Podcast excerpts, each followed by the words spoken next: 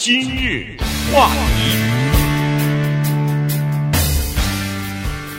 欢迎收听由钟迅和高宁为您主持的今日话题。今天来聊一下这个人们呃年纪稍微到了中年以上的这个生活啊，因为。呃，《纽约时报》一个专栏的作家，同时也是个作者呢，叫做呃 Gerald Marzorati 呢，他写了一呃一篇文章啊，就是呃通过自己的经验呢，来告诉大家，呃，这个在年纪稍微长一点的时候啊，比如说四十岁、五十岁以后吧，哦，咱们就说五十岁以后学一门新的技巧呢，对这个呃延年益寿啊，对这个记忆力延缓记忆力衰退啊。是有好处的。对我们的听众当中呢，这个层面的和这个年纪的人比较多了点儿。呃，谁让我们主持人是这个年纪呢？嗨，呃，但是这个的确实是哈，现代人要面临的一个问题。因为在那个老美的这个文化当中啊，有一句话哈，就是就这个 “sixty is the new forty”。这句话意思是什么呢？就是过去的四十岁是现呃，过去的六十岁是现在的四十岁。这句话得这么理解。就是过去的六十岁是现在的四十岁呢，是说人的寿命长了，嗯，是要从这个意义上理解。那你要这么说的话，那可能过去的这古代的八十岁是现在二十岁，可都说不准，都说不准哈，都有这种可能。所以呢，呃，这意思就是说，这人呢是一种自我安慰吧，就是说，你看，你别看，不要看你六十，其实就等于是四十，你的生活在刚开始，你还有的有的过呢。这 Maserati 老兄呢，他不这么看啊，他他这个文章啊，实际上是来自于他一本新书，叫做《Late to the Ball》。嗯，这个这个挺难翻译的这个词，但是我们这个名字，但是直接把它直译就是，嗯，晚年学打球。啊，对，干脆就这么翻译吧。Late to the Ball，但实际上这个呃这个词它是一语若干关的哈，因为 ball 同时还是舞会的意思，就是参加舞会我来的来的晚了等等，随便你怎么理解，它还有当然还有另外的其他的意思。我们就说这个老年学打球哈，他这个文章呢是来自于这本书，他是怎么说呢？他说咱也别自欺欺人了啊，现在的六十岁不是四十岁，为什么呢？他呵 呵这个说的真蛮惨的，一点一点点的说哈，从我的这个肺开始，他说这跟四十六十岁的肺跟四十岁的肺不能比啊，不是同日而语的。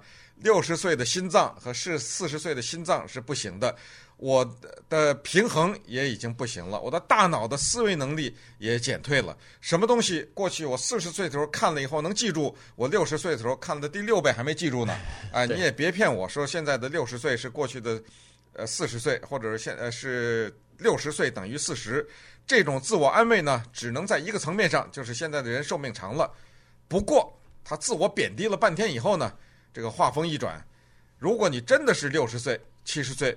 你应该怎么让你的这个生活过得更有意义？尤其是退休了以后，孩子也走了，家里面呢也冷清下来了，你的自由的时间和自由度也都更多和更大了一点。以后呢，怎么能够让你的这种心智保持着一种更年轻的心智，同时用这种更年轻的心智来让你的身体更健康？这个呢，就是我们年轻的和年老的听众，我觉得都应该听的一个话题。对。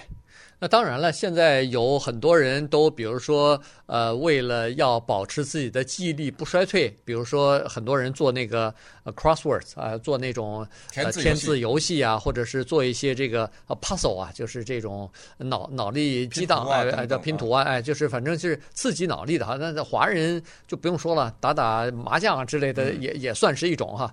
呃，这是一个。然后有的人做做这个伸展啊、瑜伽呀，呃，或者说是走走路啊什么的，游游泳啊，这当然可以减少你这个呃疲劳哈，减少你呃就是延缓你的这个呃丧失记忆力啊，或者说是呃甚至可以延长你的寿命啊等等。但是呢，我们这个马斯拉蒂老兄呢告诉大家说，呃除了这个之外哈，我告诉大家一个东西，这个东西啊也和以上所说的那些运动。差不多都有这种好处啊，只不过呢，我这个东西呢，可以，呃，所有的东西都包括了，既减少了减延缓了你的记忆衰退，同时也增加你的寿命，而且还让你生活的品质还高了呢。对，呃，这个呢，我们可以举一反三哈，他就是说，请你回忆一下，在你的这个人生当中，尤其是过了五十六十以后，你回忆一下哈，在你的人生当中啊，你在哪一个阶段，就是曾经呢？有过在一个领域里有过进步。嗯，所谓进步就是原来呢，我只会乘法。加减加法，后来会了减法，会了减法又会了乘，又会了除，最后一直到微积分，这不是很明显的一个进步吗？啊，对对，一个人呢，过去他那个弹琴呢，他只会弹哆来咪，那后来能弹肖邦了，这不就是进步吗？哎，一个人呢，如果这个高高尔夫球只打那个五十码，后来呢提高到三百码挥杆，嗯，这不也是进步吗？啊，对，哎，他说，请你回忆一下，你上一次在一个领域里面进步，明显的有进步。是什么时候？啊，基本上呢，他说这个是这个可能恨不得就是二十岁以后就没有过了。这个对，呃，因为就是你当你有了足够的技能，能够让你生活，或者是能够让你养家糊口啊等等。一般的来说呢，我们很少会在一个狭窄的领域提高或者是进步。那么现在他就告诉你，根据多项的研究表明，如果你进入到了退休年龄以后。你下定决心在一个领域里有提高、有进步的话，这个领域不管是什么，那么一定对你的这个延年益寿、对你的心智的健康啊、对你的身体的体能的各种的帮助啊，是肯定是有好处的。所以我们就利用这机会看看他选择了做一件什么事儿，以及还有什么其他的事情可以帮助我们打发退休的时间，同时确确实实的有进步。对。那这个主要是讲的是五六十岁的人以或者以上的人呢，呃，做的事情哈。因为你如果要是听众是十几岁，呃，就先别做，因为你现在还在上升的阶段，还不断的在进步呢哈。所以呢，这个对你来说不太适应。但是呢，对年轻的朋友呢，也有这么一个忠告哈。这个马索拉蒂是说了，孩子呀，在很多情况之下，他都想。做什么事儿呢？他都想尽量少学，但是呢，又给人家一种感觉，说他学识很渊博。呃，就是说，他生怕自己。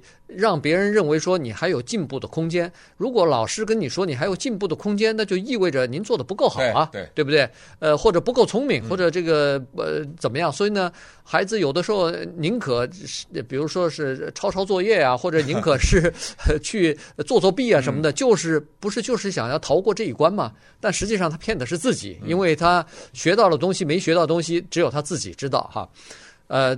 这个呢是孩子方面哈，那他就说了，有的职业的这个运动员也是这样子，他们到了职场，就比如说呃，我们就说职业球员吧，NBA，他到了这个球场上以后呢，他的自律就不够了，因为原因就是说，哎，你看我已经进了 NBA 了，我已经拿到这个薪水了，我只要打球，靠我的天分。就足以呃，就就我恨不得就是足以靠这碗饭呃就吃吃到底了。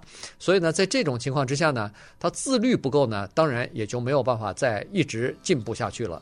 所以呢，他说老年人啊，中老年人呢有一个好处就是，您到了这个年龄呢，也不太会计较别人说你到底聪明还是不聪明了。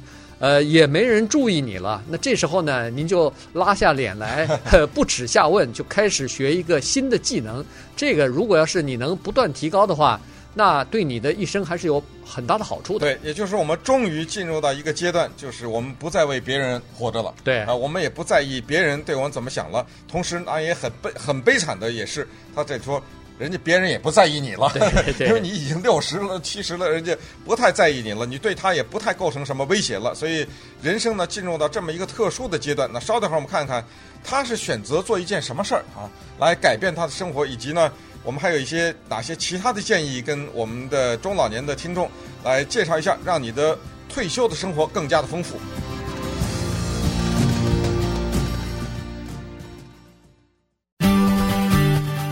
今日话题，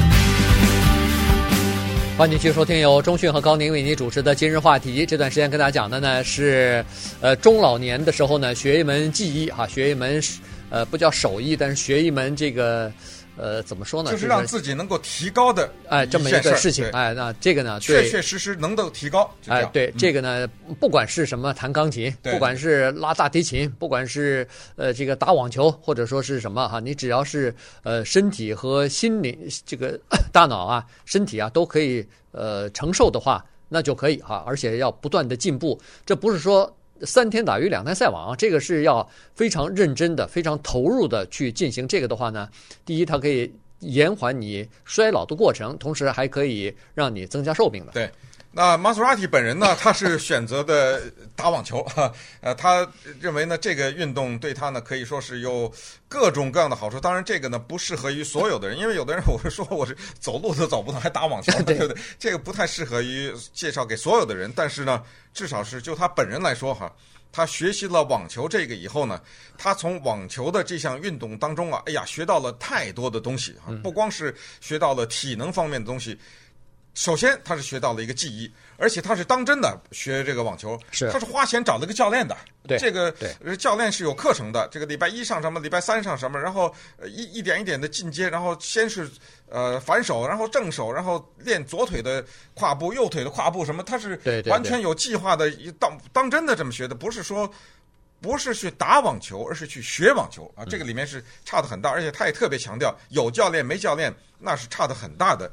一方面，他学习到了一个技能；第二，他提高了他的身体的素质；第三，他学到了他自己是谁呀？你说这了不得哈？对，他通过打网球这个运动，知道了自己是个什么人，然后自己在最后这个晚年啊，剩下的这些时间应该怎么度过？就从这么一个小小的体育项目当中学到了这么多东西。对。那当然了，这个还是刚才说过了哈。这个老化这件事情呢，是一个比较神秘的东西，到现在为止，医学界还没有完全解开这个谜哈。也就是就是说，呃，人为什么会老化，以及它老化的速度怎么样？因为我们在不同的人的身上看到它这个老化的程度是不一样的。当然，从外表上，从内心当中，和从这个整整个的身体的呃这个器官什么的都是不一样的。那么刚才说过的这个选择什么样的事情去从事，以以至于自己可以不断提高呢，这也是因人而异啊。因为他学打网球，可可可能呃，你我可能就不行啊。所以呢，呃，别人可以学别的东西，呃，你你最了解你自己。所以呢，在这种情况之下呢，您就开始自己琢磨琢磨。如果你手头还有一些时间，空余的时间，而且又愿意呃，这个把这个时间放到某一个你所喜欢的一个。呃，我们就说一个运动也好，一个练习也好，哈，这个呃，不管是什么事情，只要是让你每天都可以去做，而且每做做做一段时间以后就会提高的这个事情呢，它就可以帮助你。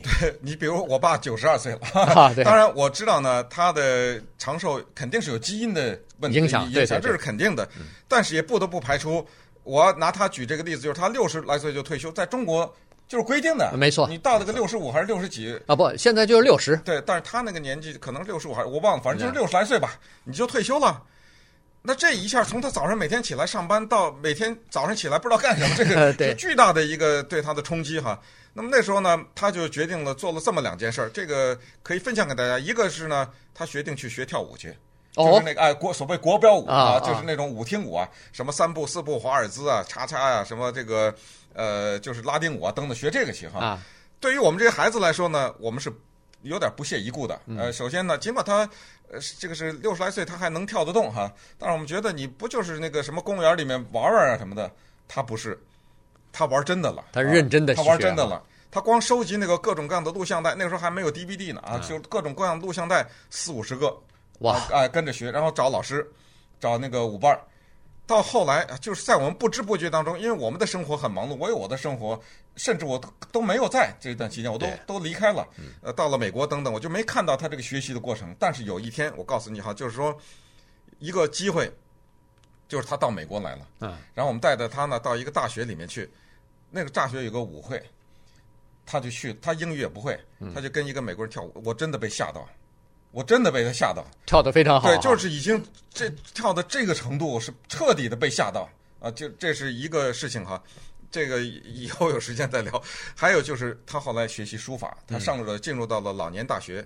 我爸爸只有小学的教育的程度啊，当然，嗯，更更不要说这个高中大学。但是呢，我也只能这样讲，我对书法的鉴赏力也有限，对。